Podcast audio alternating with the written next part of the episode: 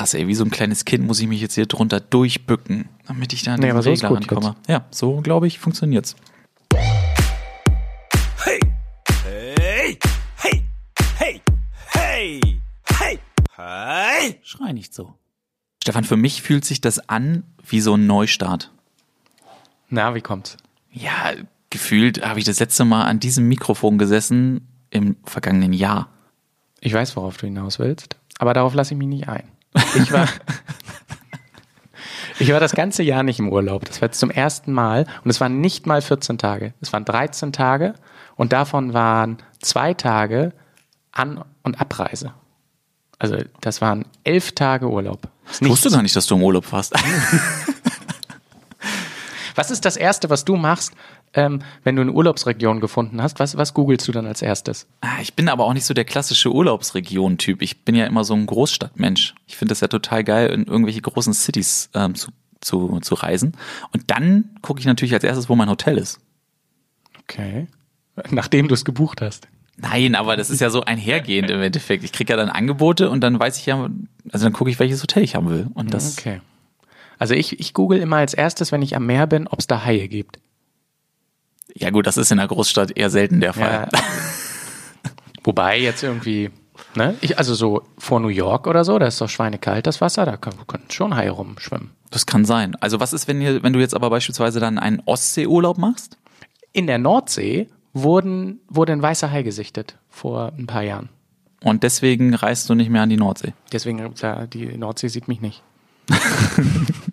Hast du das Video gesehen, jetzt, das jetzt gerade rumging? Welches? Äh, von dem Typen, der, der dachte, das wäre so ein Riesenhai, so ein, so ein Plankton-Hai. Ja, ich weiß, was du meinst, rein, ja. und Dann wollte er zu ihm reinspringen mit Schnorchel.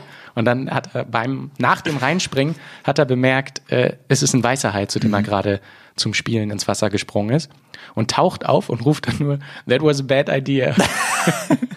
Es ist doch aber immer schön zu sehen, wie naiv teilweise Menschen noch sind. ja, Wahnsinn. Nee, bei mir ist es tatsächlich so. Also da, ey, vor Haien habe ich so richtig Angst. Verstehe ich gar nicht. Ist doch Ja, eigentlich ne? liebes Tierchen, ne? Ja.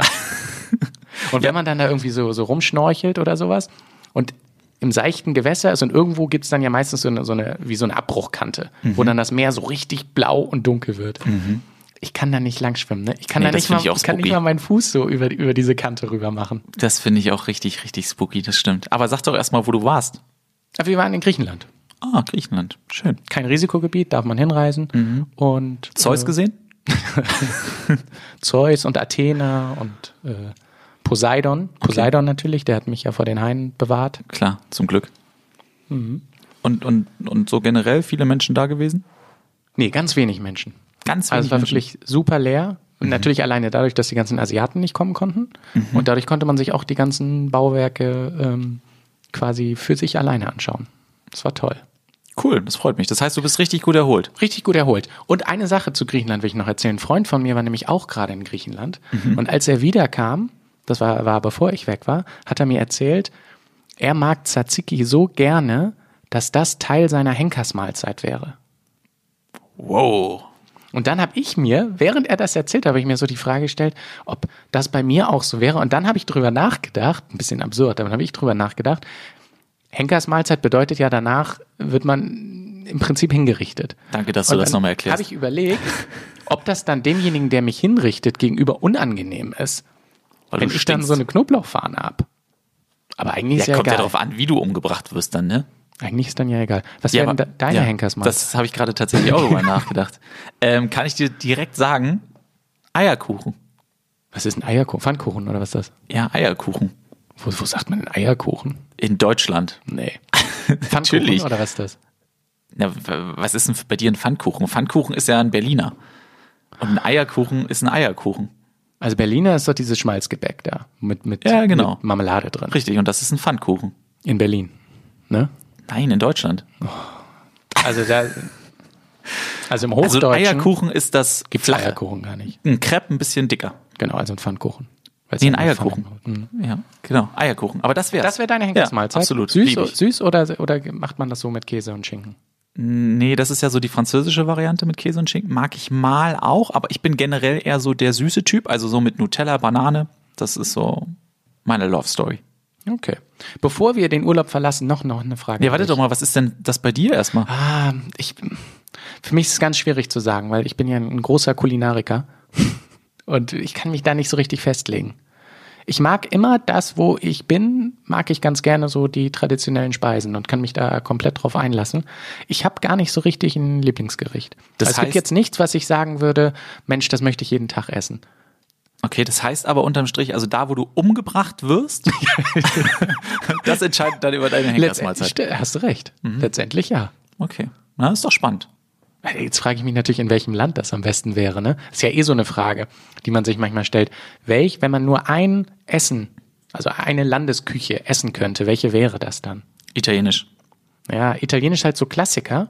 Ja, Ich deswegen. bin, ich bin mir nicht sicher, ob nicht vielleicht ähm, Französisch für mich besser geeignet wäre, weil es noch Französisch? ist. Ja. Boah, nee, no way.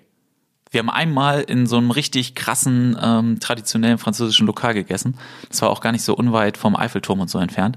Ähm, aber in so einem so ein bisschen verwinkelter Gassen. So mit, mit, Ähm, mit so Aufstellern, wo Fotos ja, vom Essen genau. drauf sind und so. Ähm, genau, die Spacken. ähm, nee, ich weiß ehrlich gesagt, was war das? Kaninchen oder sowas? Ja. Also es klang alles total lecker, aber es war super eklig. Also Nee, ich mag das super total gerne. eklig. Nein, gar Aber nicht. die Franzosen sind richtig sauer auf dich jetzt. Ja, aber ich sauer. will ja in diesem Jahr da auch nicht nochmal hin.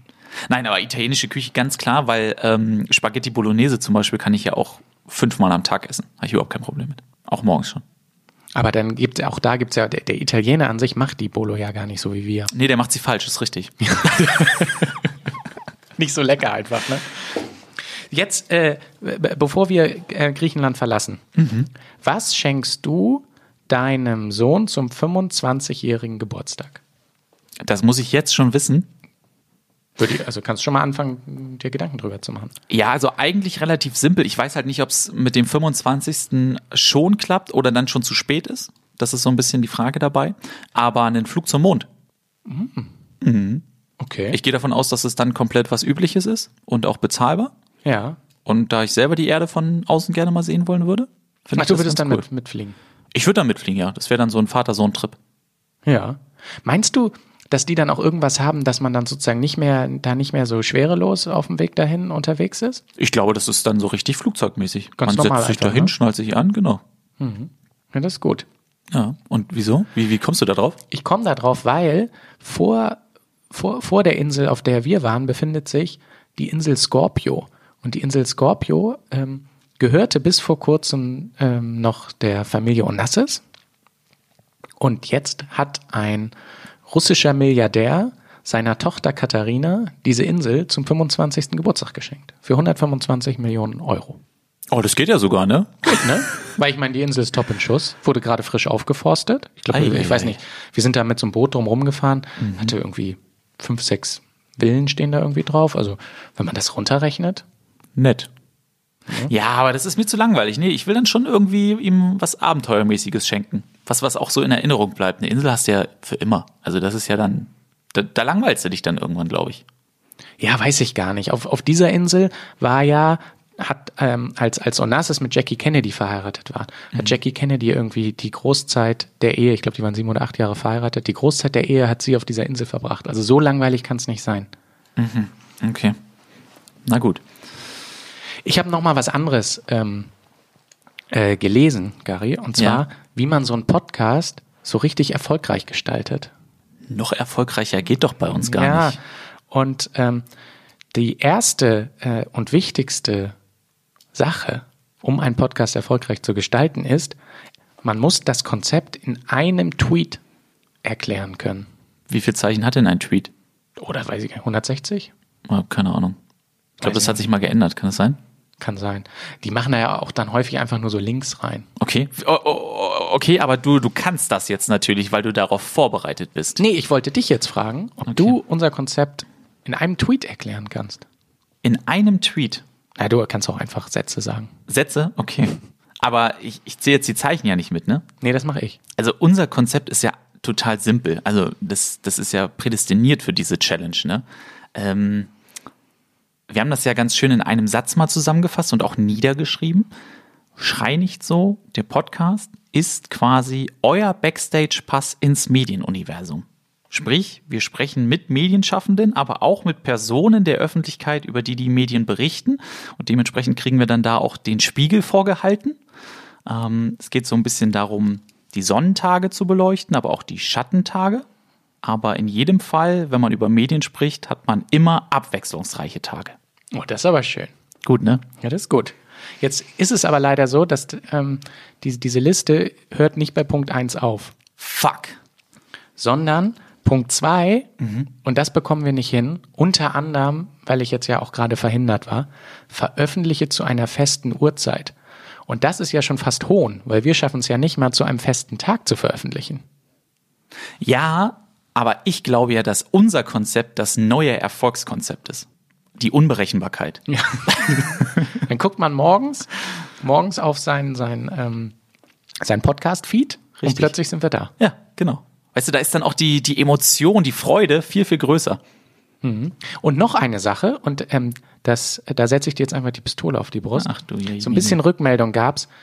Unser Cover gefällt den Leuten zwar, aber das müssen wir ein bisschen ändern, weil das sieht zu eintönig aus, dass da immer unser, unser, unsere gelbe Kachel nur zu sehen ist. Und wir zwei müssen jetzt Fotos machen. Okay, also prinzipiell finde ich das cool mit den Fotos, aber wer hat das gesagt? Der soll uns direkt entfolgen. ja, okay, aber ist doch ein, ist doch ein guter Einwand. Genau, und jetzt kommt Punkt drei. Schaffe Rituale.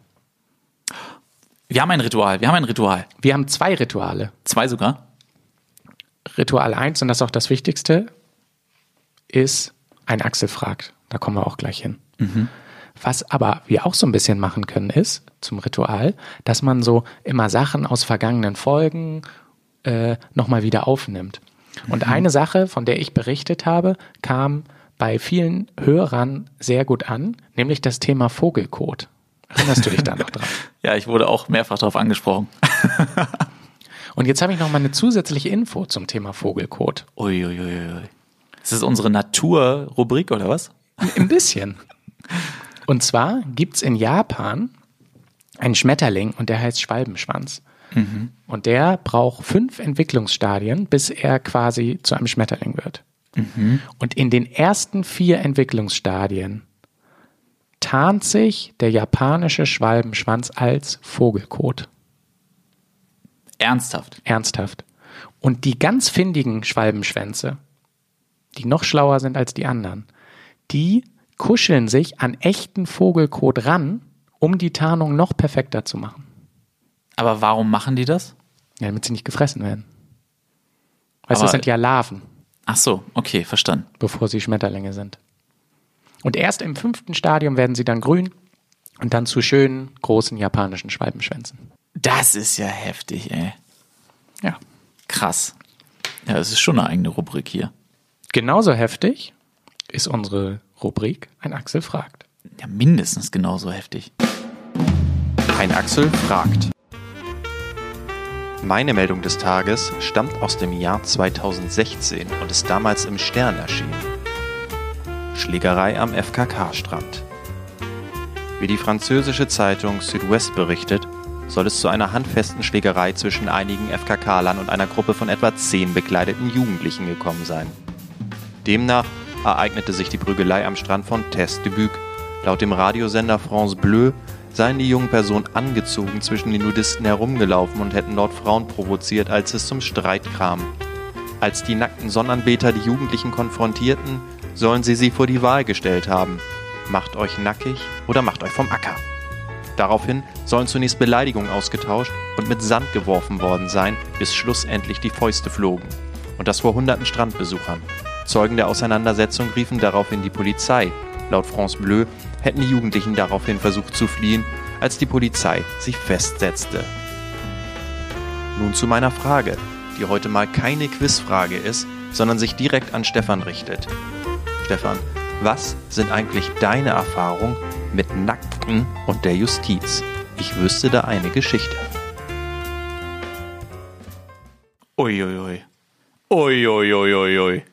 Druck. Ja, Axel, schönen Dank. Also erstmal finde ich es total krass, äh, wo er immer so eine crazy Geschichten auskramt. Wahnsinn, ne? Und ich, ich stell, man stellt sich dann ja auch unweigerlich die Prügelei vor. Und was ich mir auch vorgestellt habe, ist, wie, wie dann der Fahndungsaufruf war natürlich, da, da, sind Bekleidete am FKK-Strand, die bitte festsetzen. Siehst du, und das sind Alle mit nämlich, Schlüpper an, ab in, das ab sind in die Knast. wichtigen Ne- Meldungen eigentlich, ne, in der Zeitung, die viel weiter oben auftauchen müssten. Wahnsinn. Ja, und äh, du hast eine Nackedei-Story. Ich habe auch eine Nackedei-Story tatsächlich. Also ich, Warst sag du mal der Nackedei? Nee, ich war nicht der Nackedei. es, es ist eine Arbeitsgeschichte. Es ist eine Natürlich. Arbeitsgeschichte. Und es ist ja so, ähm, die Nackedei-Geschichte hat sich in Bayern, in Bayern abgespielt. Und zwar war ich da drehen für RTL 2 exklusiv die Reportage. Und da haben wir. Das äh, passt auch schon direkt. Ja. Ja, und da haben wir eine äh, Geschichte gemacht, ähm, generell über Nudisten. Und hatten da äh, eine Nacktreiterin, aber auch einen Nacktwanderer. Und daraufhin will Axel hinaus, weil er hat ja auch den Hinweis, den Hinweis mit der Justiz gebracht. Und dieser Nacktwanderer ähm, ha- hatte logischerweise als Hobby, nackt durch die Gegend zu spazieren, war aber auch zu Hause sehr gerne nackt und bei sich im Garten. Und das haben wir halt mit ihm gedreht. Und das Problem ist nur, sein Garten und sein Zuhause ist halt in so einem ganz normalen Wohngebiet. Uh, Generell war es so, dass es jetzt den, den Anrainern nicht so gut gefiel, dass der Herr viel, viel nackt war. wie alt war denn der? Oh, der war das ist eine gute, so Anfang 50, würde ich sagen. Und in Shape? Nö, der war so, also der geht jetzt nicht so viel wandern. Ganz normal war der. Und, und dann sind wir ähm, mit dem halt los, ins Auto gestiegen und irgendwie in sein Wandergebiet gefahren. Und dann auf dem Rückweg wartete die Polizei auf uns Uha. wegen Erregung öffentlichen Ärgernisses. Und dann wollten sie ähm, das Material haben. Aber, da muss man ja sagen, hat die Presse ja relativ weitreichende Rechte. So einfach kriegt man unser Material nicht.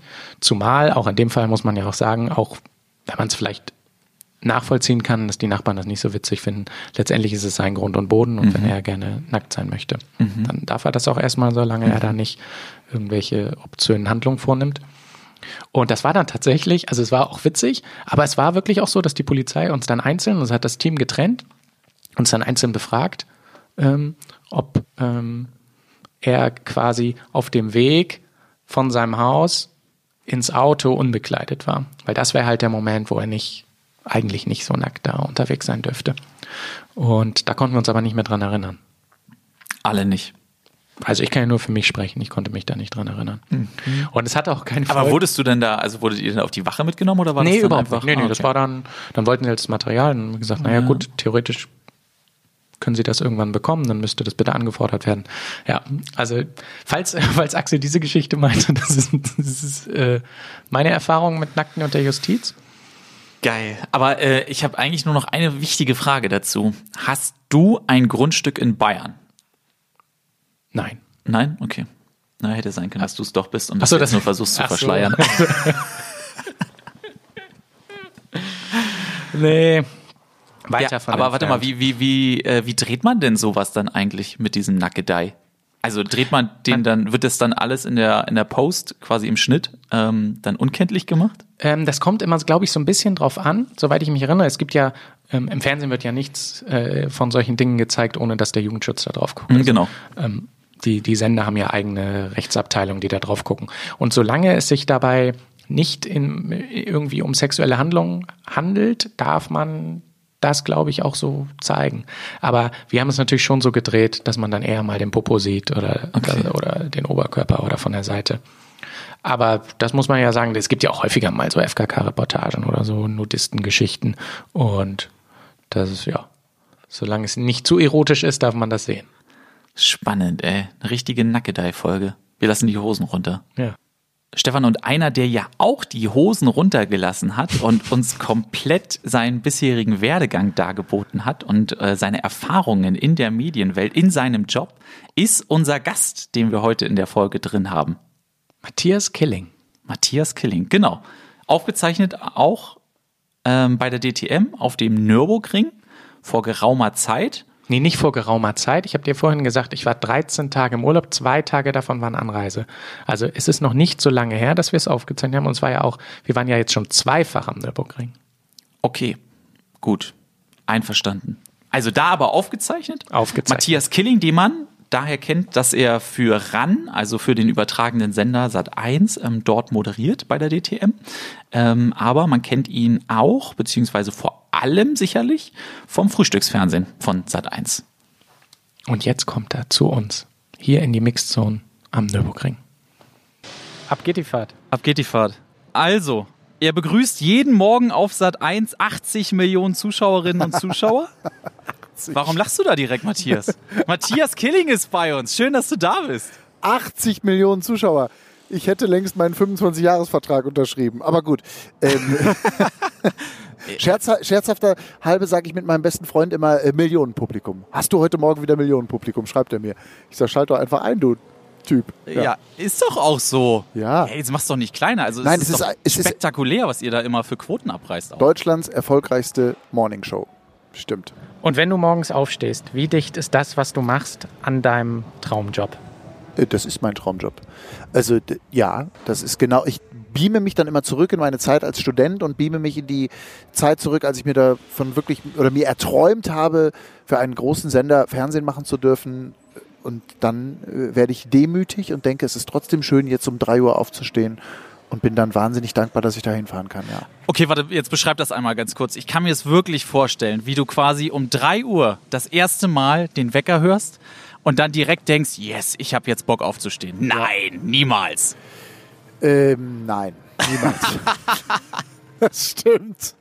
Aber es, du gewöhnst dich natürlich dran. Ich mache das bald zwölf Jahre. Und dann fängst, fängst du an, dich daran zu gewöhnen. Und faires, äh, faire, fairer, wie sagt man? Guck mal. Faire- fairerweise? Fair, fairerweise, genau. Nach vielen Jahren ist das Gehirn auch schon ein bisschen schmalzig geworden. Also, fairerweise muss ich sagen, ich mache das ja nur jede zweite Woche. Das bedeutet also, dass ich äh, eine Woche arbeite im Frühstücksfernsehen und dann wieder eine Woche frei habe. Dementsprechend kannst du dich dann schon relativ leicht in die Richtung bringen, da morgens um drei, Viertel nach drei aufzustehen. Der Wecker klingelt in der Tat das erste Mal um drei, das zweite Mal um fünf nach drei und dann um zehn nach drei und dann quäle ich mich raus. So, und dann äh, mache ich die Kaffeemaschine an, dann versuche ich runterzugehen, ohne dass ich äh, Hund oder Kind oder schon gar nicht die Frau wecke. Das klappt mal besser, mal schlechter. Und äh, der Hund fängt manchmal auch an zu bellen. Es ist dann wirklich skurril, manchmal bei uns morgens. Ja, und dann Kaffee und Wasser und dann los ab zur Arbeit und dann versuche ich kurz nach vier in der Redaktion zu sein. Dann habe ich anderthalb Stunden bis Sendebeginn. Aber ganz im Ernst, ähm, es ist ja trotzdem auch fürs Familienleben wahrscheinlich eine Strapaze. Es ist ja eine Art Schichtarbeit, die du machst. Das ist ja total geil fürs Familienleben, weil der Papi kommt um Viertel nach zwölf nach Hause und dann ist der ganze Nachmittag Zeit. Manchmal vergisst die Familie, dass der Papi noch einen Mittagsschlaf machen muss. Und dringend sollte dann auch. Nein, aber ich liebe es wirklich, mein Kind aus dem Kindergarten zum Beispiel abzuholen. Das ist für mich was ganz Tolles. Es ist eine riesengroße Freude, dass ich das oft machen kann. Das können viele Väter nicht, weil die eben ganz normal arbeiten, von morgens um neun bis abends um 18 Uhr. Und das kann ich und dafür bin ich echt dankbar. Aber wenn ich dich jetzt nochmal in die Studentenzeit zurückholen Hier darf. fährt gerade die Feuerwehr lang übrigens. Wir, wir zeichnen Open Air auf. Ich finde das so geil mit euch hier, wirklich. Open Air am Nürburgring. Darf man das sagen, wo wir sind? Ja, Ja, das dürfen wir sagen. Ja, wir sitzen mitten im Fahrerlager. Um uns rum wird auch so ein bisschen geschraubt und jetzt fährt gerade, fahren hier Rettungswagen vorbei. Ich möchte aber sagen, sie fahren, glaube ich, vorbei, weil ihre Schicht zu Ende ist, nicht Ja. weil was passiert ist. Ist, die haben auch Schichtende. Ja, und wir haben uns ja auch ganz bewusst diesen Platz ausgesucht hier, ne? Ja, Ja, es also- ist ja dein Arbeitsplatz. weil eigentlich. es auch mein zweiter Arbeitsplatz ist. Das ist eigentlich das Größte, also Studentenzeit nochmal, weil du mich, weil ich mich da gerade zurückbeame. Als Student war ich als Fan am Nürburgring. Ich war genau hier und habe DTM-Rennen angeguckt. Und heute darf ich hier arbeiten. Also das ist für mich, ich muss mich immer noch kneifen und muss auch jetzt im dritten Sat 1 Jahr sagen, hey, wie krass, wie toll, wie irre, dass das funktioniert hat. Also das, was ich mir als Student erträumt habe, das war aber so weit weg wie der Mond und der liebe Gott zusammen. Und auf einmal darfst du hier sein. Mit Timo Scheider übrigens. Ich, Leute, ich war mal Timo Scheider-Fan. Also bin Ach, ich immer geil. noch. Ja, bin ich immer noch. Aber das ist jetzt unser Experte hier. Das ist ein Freund geworden.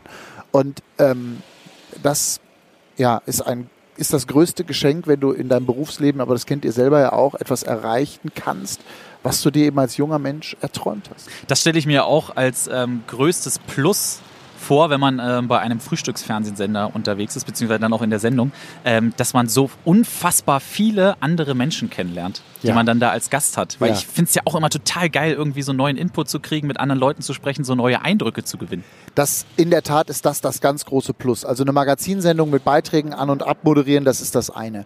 Aber Menschen und ihre Geschichten zu Gast zu haben, das ist das größte Plus dieser Sendung. Und das geht ja, ich sag mal, von einem Schicksal, ein, gerade letzte Woche, ein blinder Sportler, ein Paralympisch, Paralympic-Sportler aus, aus Deutschland, der Paralympic, ähm, paralympisches äh, Bahnradfahren macht plus Rudern. So, der erzählt mir aber dann eben, wie er als Dreijähriger sein Augenlicht verloren hat. So, das ist die eine Story. Dann hast du aber genauso Daniel Craig und sprichst über ihm, mit ihm über den neuen James Bond-Film. Der kommt aber genauso durch die gleiche Tür und war in der gleichen Maske schminken wie, was weiß ich, XY, der seine Lebensgeschichte erzählt. Oder ich hatte einen, der als 23-jähriger Drogenkoffer aus Brasilien nach Spanien geschmuggelt hat. Und beim vierten Mal ist er am Zoll festgenommen worden. Dann saß der sieben Jahre im Gefängnis und dann erzählt er diese Geschichte. Weißt du? Und dann Schnitt und zwei Minuten später sitzt du da mit der Promi-Expertin und redest über Kim Kardashian, wo ich immer ein riesen Fragezeichen im, im Gesicht habe. Und dann auch ehrlicherweise in dieser Sendung sagen darf, Kim Kardashian, erzähl mal, ich habe nämlich keine Ahnung. Aber trotzdem, wie lange hast du dafür gebraucht, auch für, für diesen Moment, dass D- Daniel Craig, der durch die Tür kommt, nichts anderes ist als äh, mein Nachbar? Schon ein bisschen. Schon ein bisschen, weil ich, ja, weil ich natürlich da große Ehrfurcht auch hatte. Ähm, ich weiß noch, in meiner dritten Sendung hatte ich Sienna Miller zu Gast. Wisst ihr, wer Sienna Miller ist? Also ist eine bildhübsche Hollywood-Schauspielerin, die vor 10, 15 Jahren irgendwie mal wirklich ein paar gute große Filme hatte. Bildhübsch. So, in meiner dritten Sendung ist die zu Gast. Ich kann dir gar nicht sagen, wie viel Schweiß ich vorher verloren habe und wie nervös ich gewesen bin. Und dann war sie da und dann haben wir trotzdem irgendwie unser Gespräch hingekriegt und es war alles cool. Aber es hat schon ein paar Gäste gebraucht und auch ein paar Jahre ehrlicherweise gebraucht, bis mir das richtig egal geworden ist, wer da kommt, sondern mir geht es darum, natürlich die, also die Geschichte zu erzählen, die Geschichte rauszukriegen. Und wie bereitest du dich dann darauf vor? Jetzt, jetzt gibt es hier noch ein Quadrennen links Es- und rechts von Leute, uns. ihr- es ist ja jetzt ein Audioformat, ne? aber ich, wir, wir sitzen am Nürburgring, gucken aufs Fahrerlager der GTC. Überall geile Karren, gute Menschen. Ja, pass auf, jetzt kannst du sogar noch was lernen. Das heißt GTC Race sogar. Oder das Weil heißt sogar GTC ist ja Race. nämlich was anderes. Ach komm, Das gibt's schon, ja. Deswegen ist der Zusatz sogar relativ wichtig. Oh, Gary, weißt du was? Dann habe ich heute alle Clips, die ich gemacht habe, falsch beschriftet. zum Glück nicht falsch vertont. Ja, hier lernt man ja auch noch einiges. Also, aber ihr stört euch doch nicht daran. Ich bin übrigens Fan, ich habe das vorhin schon mal im Vorgespräch gesagt, ich bin übrigens Fan vom Unperfekten. Ja, das finde ich gut hier mit euch. Und vielleicht ist das ja auch deine Strategie, nach der ich dich gerade fragen wollte. Wenn du in so ein Gespräch reingehst, wie viel ist dann vorbereitet und wie viel hörst du einfach zu und versuchst dann Momente zu nutzen und zu kreieren? Und noch eine Anschlussfrage, wie schaffst du das auch, gut zuzuhören und gleichzeitig sozusagen schon die nächste Frage vorzubereiten? Ja, Im Prinzip ist es genau das Geheimnis eines guten Gespräches aus meiner Sicht. Also ich bin ja jetzt nicht der liebe Moderationsgott und kann dir sagen, wie es hundertprozentig geht. Ich kann dir nur sagen, wie ich glaube, dass es hundertprozentig geht und es ist 90 Prozent zuhören und aber auch 90 Prozent vorbereitet sein und den Mut zu haben, die 90 Prozent Vorbereitung über den Haufen zu werfen. Also, zuhören, zuhören, zuhören. Das sage ich auch immer jungen Studenten oder so. Ab und zu wirst du mal eingeladen von der Uni und dann halte ich da irgendwie einen Vortrag oder erzähle irgendwas oder Frage-Antwort-Stunden oder so. Und ich sage immer, Leute, zuhören, zuhören, zuhören. Das ist das Geheimnis. Weil alles andere, also ich nenne das immer Vertikalfragen und Horizontalfragen. Horizontal ist, ich habe zehn Fragen vorbereitet und arbeite die ab. Vertikal ist, ich habe eine Frage vorbereitet und zwar die wichtigste, die erste. Damit ziehe ich meinen Interviewpartner auf meine Seite, aber vor allem das Publikum in das Gespräch rein. Das heißt, die erste Frage ist super wichtig. Und dann höre ich zu und daraus entwickle ich die zweite und die dritte und die vierte. Ich habe selten, wirklich ganz, ganz selten vorbereitete Fragen. Wenn ich hier eine DTM-Sendung mache, dann weiß ich ein Thema, worüber ich rede. Die Frage kommt in dem Moment, wenn ich sie stelle. Das klingt jetzt ein bisschen bescheuert, aber ich denke nie über die nächste Frage nach, sondern ich stelle sie einfach. Die ist dann irgendwie da. Bei dem äh, Wort, ich muss uns jetzt leider da nochmal kurz rausziehen, bei dem Wort äh, des Unperfekten äh, ist mir gerade ein Gedanke gekommen, den ich heute Nachmittag hatte. Ähm, und zwar, wenn ich jetzt so in die Runde gucke, war ich tatsächlich kurz am Überlegen, ob ich den Podcast umbenennen müsste für diese Episode in Schöne Männer Podcast. Weil, weil ihr zwei natürlich, ne? Bildschön seid. Ich finde ja dich auch wunderschön. Und das war jetzt aber auch ein bisschen Fishing for Compliments. Gary, ne? wirklich so. Komm, komm.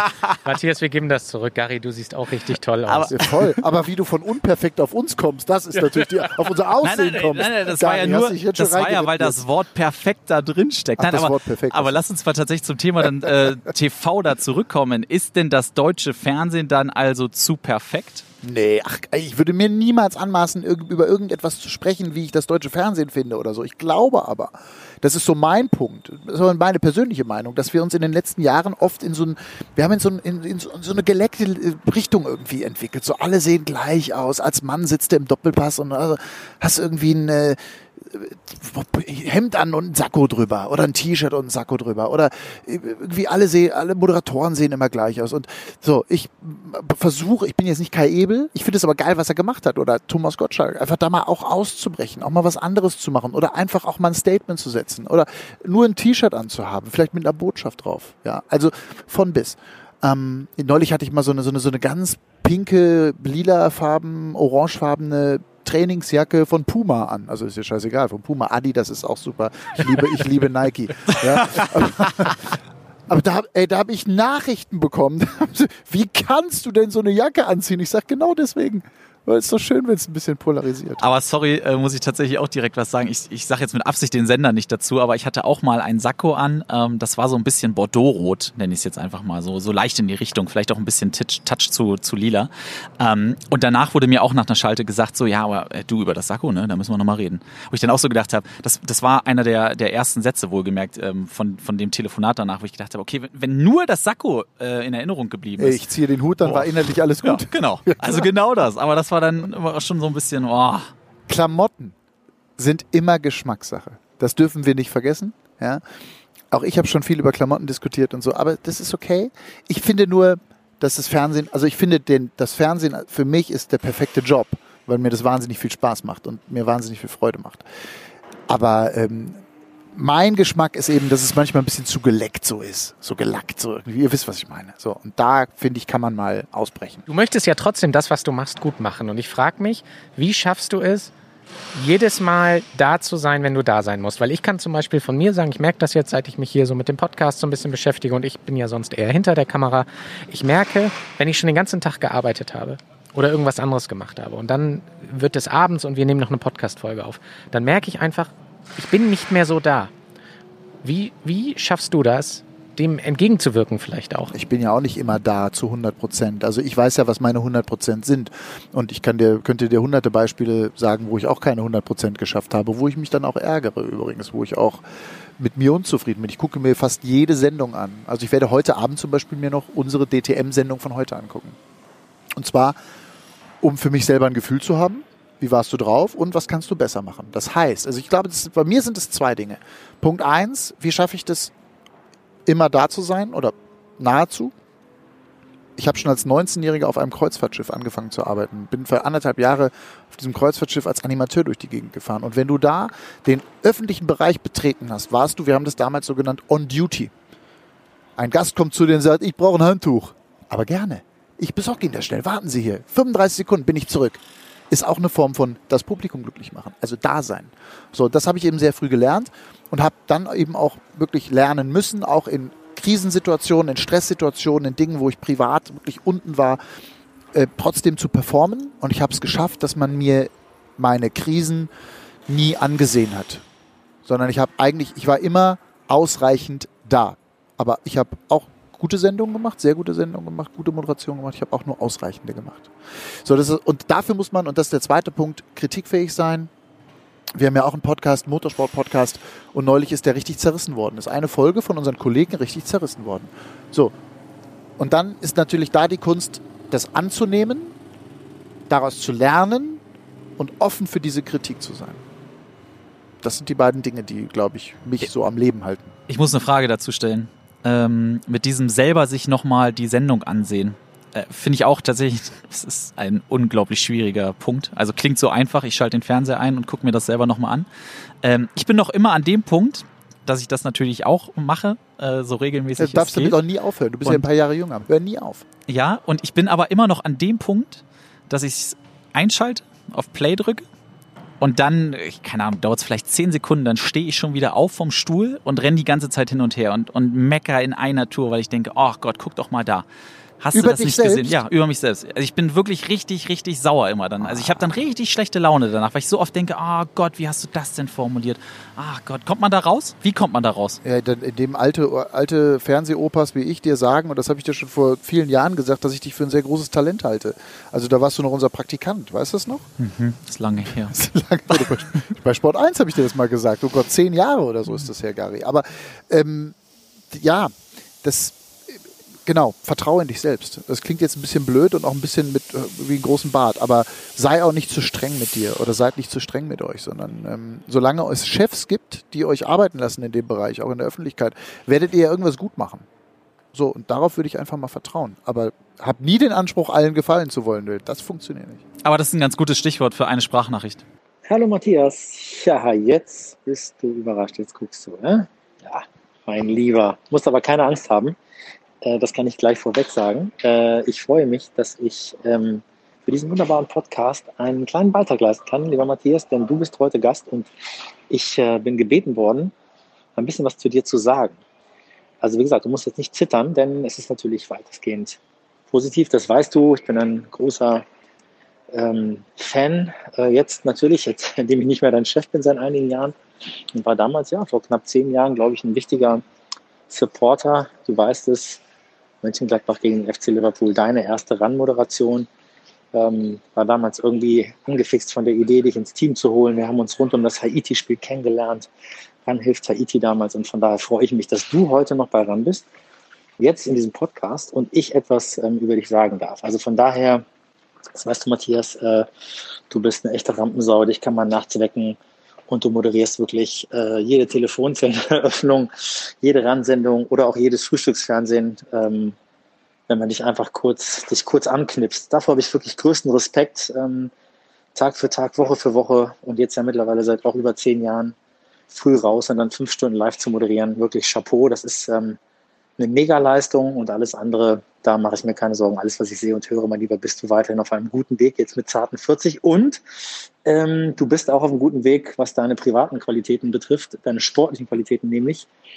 Du läufst einfach jetzt auch ein bisschen mehr. Du hältst dich fit und spielst nicht nur noch Golf. Ich habe dir ja immer schon gesagt, das hast du viel zu früh angefangen und jetzt kümmerst du dich um deine Fitness, um deine Balance, Ernährung. Super, also da mach, mach auf jeden Fall weiter, denn du sollst ja noch einige Jahre moderieren. Also von daher kann ich dir als äh, Gast dieses Podcasts von Gary äh, nur äh, ja gut kann nur Gutes berichten, äh, Oh. Matthias. Und ja, ähm, es gibt so Momente, an die ich mich immer gerne zurückerinnere. Und es gab mal, ich meine ganz am Anfang in der ersten Run-Saison mit dir eine Europa League-Sendung in Stuttgart. Und was ich wirklich bemerkenswert fand, war, du hattest am nächsten Morgen eine Frühstücksfernsehsendung, bist komplett äh, von Berlin nach Stuttgart gefahren. Witzigerweise habe ich irgendwann deinen Taxifahrer äh, auch mal kennengelernt, als ich nämlich eingestiegen bin, habe ich herausbekommen, dass er dich regelmäßig fährt, also eine Konstante in deinem Leben, genauso wie deine liebe Frau Svenja und der kleine Linus.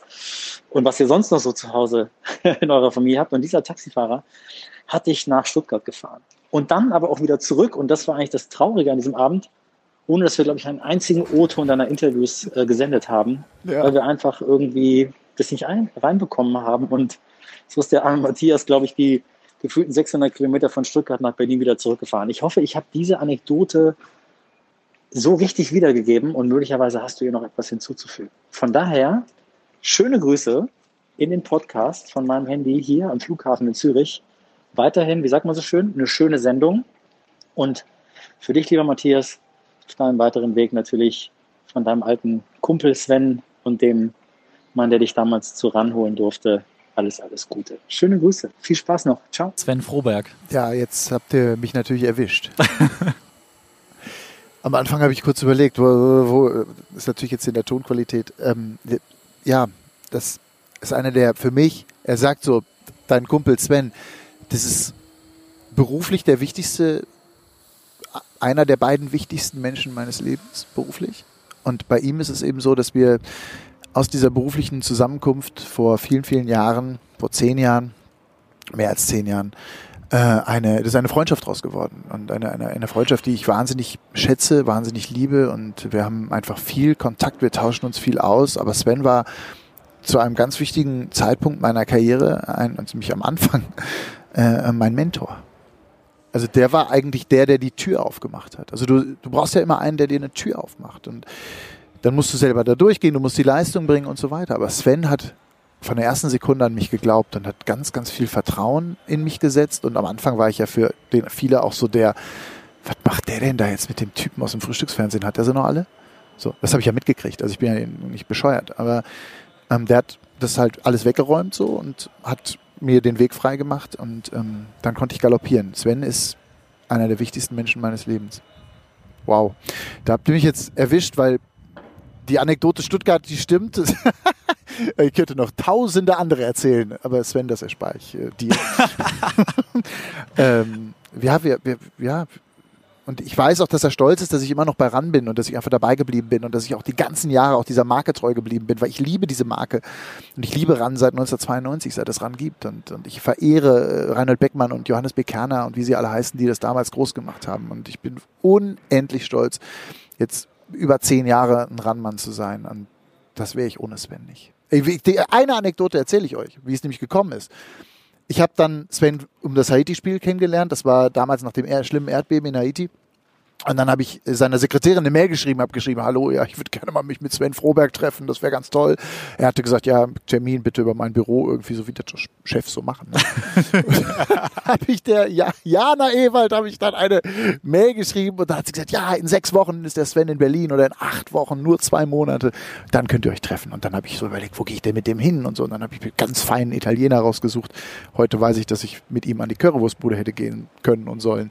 Aber dann so ein schicker Italiener, dann haben wir uns da reingesetzt und ich wollte ihn einfach nur kennenlernen und fragen, ob ich für RAN arbeiten darf, ob ich Johannes Kerner die Moderationskarten halten darf. So, ja. das war so mein. Ich war, ich war schon Frühstücksfernsehmoderator. Und ich habe gesagt zu ihm, ich mache alles. Und am Ende des Gesprächs, das hat drei Stunden gedauert und war drei Flaschen Wein, glaube ich, alt, dieses Gespräch. Also wir haben uns super verstanden. Vom ersten Moment. Und dann hat er zu mir gesagt, möchtest du am 1. August 2010 Gladbach gegen Liverpool moderieren, live in Sat 1? Ja. Und da war ich baff. Wirklich, wirklich baff. Und da hat er gesagt, ja, ich muss noch ganz viele Chefs fragen, ob das überhaupt geht. Ja. Geil, aber es ist ein klassischer Moment, den man sicherlich dann auch Ey, nie vergisst. Nie, nie vergisst. Nie, nie, nie. Ist jetzt zehn Jahre her. Also ja, und, aber Sven, wie gesagt, ist ein, ein und ich habe das große Glück, wie gesagt, in meinem Leben drei Chefs zu haben, nämlich Jürgen Mesche, das ist der Chef vom Frühstücksfernsehen, Sven Froberg, der erste Randchef und dann Alexander Rösner. Mein, seit 2012, 13 ist er zu uns gekommen, äh, Randchef, auch ein Riesentyp. Also das ist ja auch mega, wenn du einfach Chefs hast, die dir vertrauen und die dir irgendwie äh, da ein Gefühl mitgeben und, und, und, und einfach auch sagen, hey, das, was du machst, ist zwar nicht perfekt, aber es ist gut. Wie wichtig ist das gerade in deinem Job, einen Rückhalt zu haben? Das muss auch gar nicht der Chef sein. Wie wichtig ja, ist es auch, in sich zu ruhen, einfach, weil jeder, der in irgendeiner Form in der Öffentlichkeit steht, wird irgendwann mit Kritik und auch unfairer Kritik wahrscheinlich konfrontiert. Genau, also wenn du jeden Tag dreimal liest, wie scheiße du bist via Social Media oder fünfmal, dann ist es eine Frage, wie man damit umgeht. Manche gehen nach vorne, auch Kollegen von uns, die poltern dann und die, ne, klar, das auch, weil die das auch trifft und mich trifft es nicht mehr. Ich habe damit gelernt, umzugehen, habe aber Jahre gebraucht. Und da ist natürlich zum einen die Familie, aber zu, zum anderen eben auch die, die, die berufliche Familie ganz, ganz wichtig. Nämlich das Gefühl zu haben, auch wenn 100 Leute schreiben, Killing ist ein Arschloch, wenn du einen Chef hast, der sagt, nee, ist er nicht, dann ist es viel, viel mehr wert.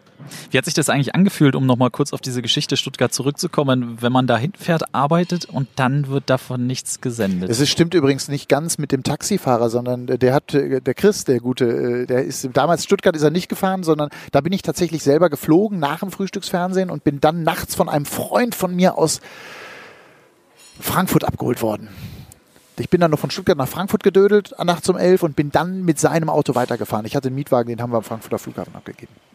Egal. Aber mit Chris, das stimmt, mit dem bin ich viel gefahren und irgendwann saß er bei Sven im Auto, saß Sven bei dem im Auto durch Zufall und Berlin hat 7000 Taxifahrer, also der, der Zufall ist groß. Äh, egal. Ähm, das hat sich beschissen angefühlt. Das hat sich richtig bekackt beschissen, Entschuldigung für die Wortwahl angefühlt. Du fährst dahin, es war meine zweite Ransendung, du bist heiß, auf jeden O-Ton, der von dir gesendet wird. Ja, Sven hat immer gesagt, du hast den schönsten Unterarm Deutschlands, weil man immer, immer nur meinen Unterarm gesehen hat. Egal. Ich wollte ja performen, ich wollte ja da sein, ich wollte ja sagen, hey, ran, ich bin da. Ihr könnt auf mich zählen. Und dann wird nichts gesendet, gar nichts. Und ich bin wieder nachts zurück und am nächsten Morgen wieder ins Frühstücksfernsehen. Gar nicht geschlafen. Äh, ja, das ist natürlich total doof. Aber nicht schlimm. Ich habe dann auch dadurch gelernt, wie eben Sendungen gebaut werden. Und wie wichtig das auch ist, Respekt davor zu haben, wenn ein Leiter der Sendung sagt, fliegt. Bumm. Tschüss. Ja, ich kann das sogar ein bisschen nachvollziehen. Also ich hatte jetzt noch nicht den Moment, dass wirklich dann gar nichts äh, davon lief, aber äh, Anfang des Jahres ähm, beim Bundesliga-Rückrundenauftakt durfte ich fürs ZDF äh, das erste Mal Interviews machen ähm, bei Schalke gegen Gladbach. Und äh, da war das auch so, die ganze Zeit, ah ja, man hat wenig Zeit im Vorlauf, dementsprechend kein Bericht. Okay, dann wartet man darauf, dass das Spiel losgeht, sitzt da total nah dran, was einfach mal mega geil ist, weil ich glaube, jeder, der auch auf Schalke war, es ist ein cooles Stadion, es macht einfach Spaß. Da waren ja auch noch relativ viele Fans, also sehr, sehr viele Fans im Stadion. Ähm, coole Kulisse. Und dann war im Nachlauf so viel Zeit, dass ich genau ein Interview führen durfte. Und man ist dann. Und ich habe dir geschrieben. Weiß ich. habe ich mich auch tatsächlich sehr gefreut. Deswegen wollte ich es auch unbedingt nochmal erzählen. Also war, ich habe mich wirklich sehr, sehr über deine Nachricht gefreut. Aber es war trotzdem für mich, ich war den ganzen Abend pisst, weil du ein Interview führst. Also man geht quasi zur Arbeit, um ein Interview So, zu führen. Jetzt kann ich dir mal was sagen. Innenwirkung, Außenwirkung. Oder Innensicht, Außensicht. Deine Innensicht, kacke, mies drauf, nur ein Interview. Außensicht von mir, selber in diesem Business als Profi unterwegs. Gary, geil. Der hat's geschafft. Der macht das da im Z. Weißt du, wie oft ich mich beim ZDF beworben habe? Ey, ich könnte dir in meinem Rechner die Anschreiben ans ZDF zeigen. Ich habe die alle noch. Ja, ich habe noch nicht mal, ich habe nie ein Praktikum gekriegt, nichts. Ist auch nicht schlimm. Hat eben damals nicht gepasst. War eben kein Sven Froberg, waren andere, wollten sie nicht. Punkt. Ist auch völlig okay. Aber da habe ich gedacht, Gary, wie geil, der Junge, ja, zehn Jahre jünger, der macht das da und in zehn Jahren steht er im Sportstudio. Vielleicht mega, ich schreibe ihm jetzt und dann habe ich dir das geschrieben. Super, ich bin super stolz auf dich, habe ich glaube ich geschrieben.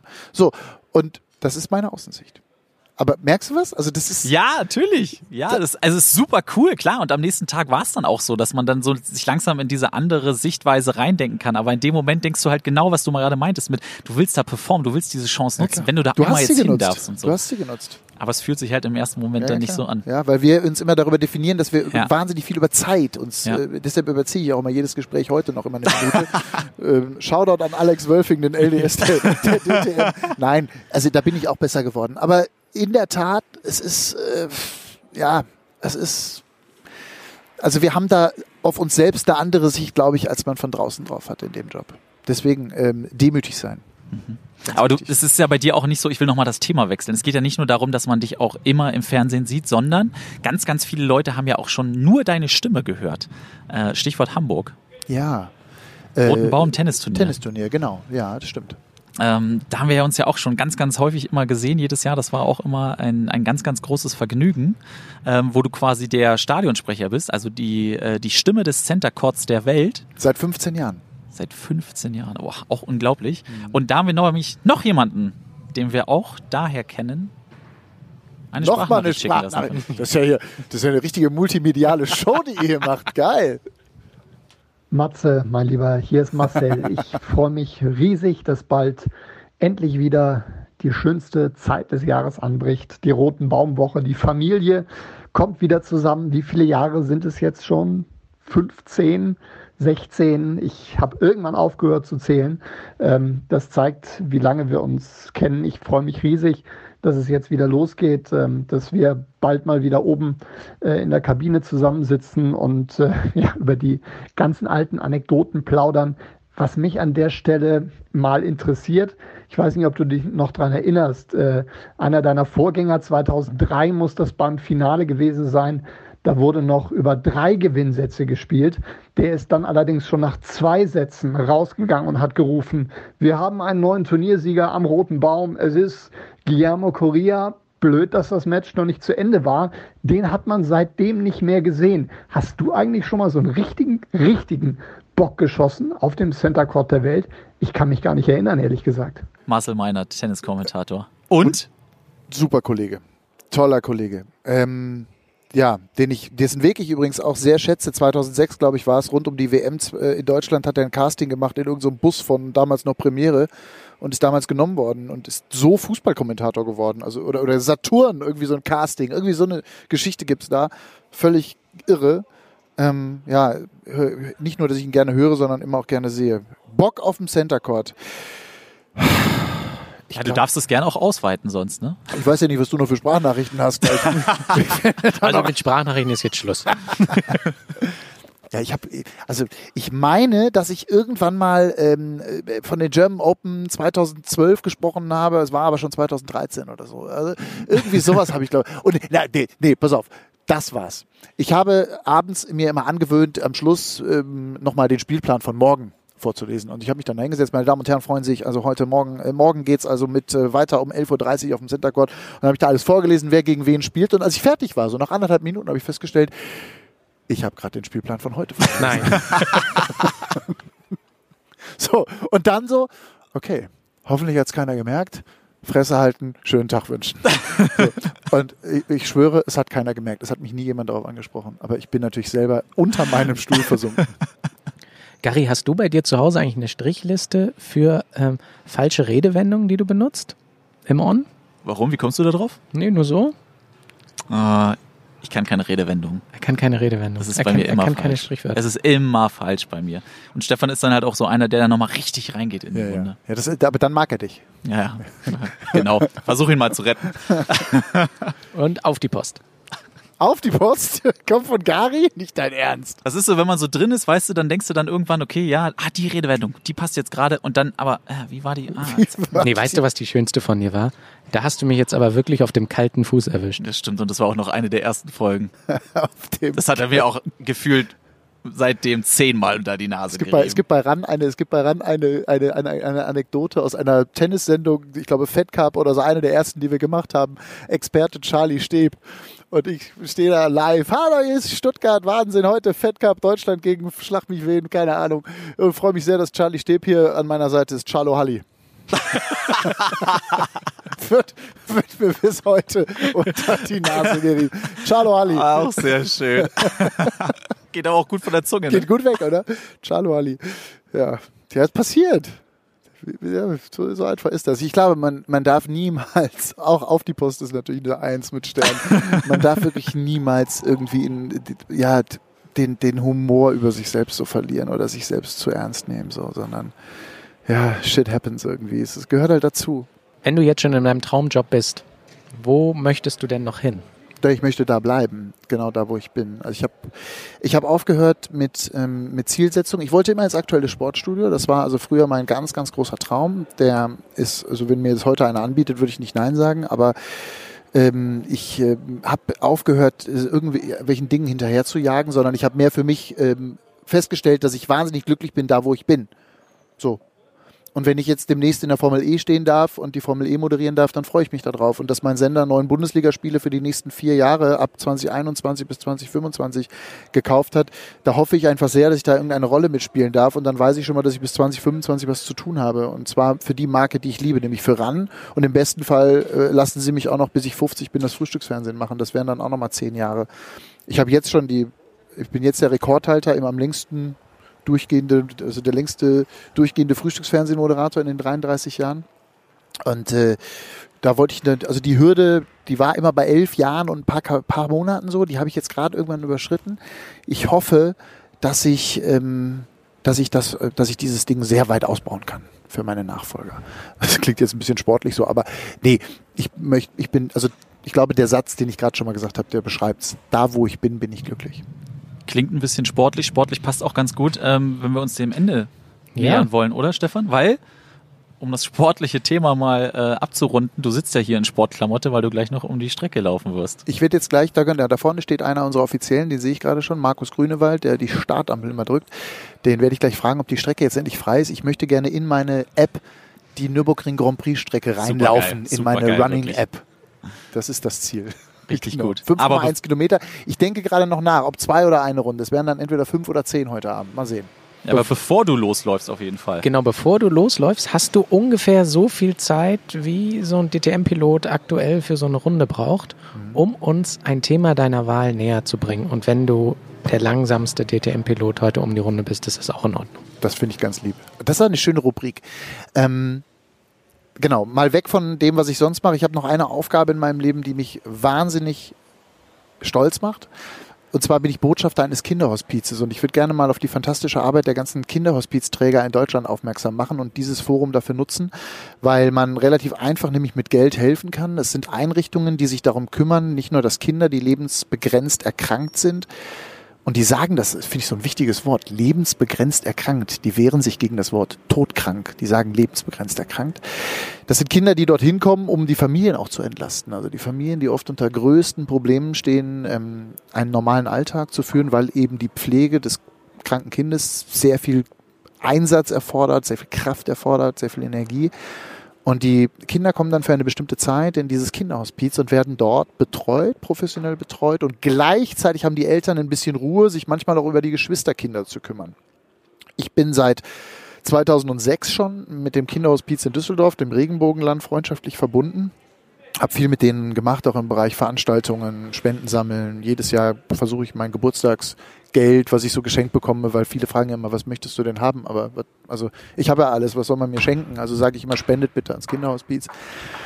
Ähm, und ich möchte einfach auf diese da aufmerksam machen. Es gibt in ganz vielen, vielen ähm, Städten in Deutschland mittlerweile Kinderhospize und ähm, googelt es einfach mal. In Hamburg gibt es ein tolles, in Olpe, in Stuttgart, in Berlin.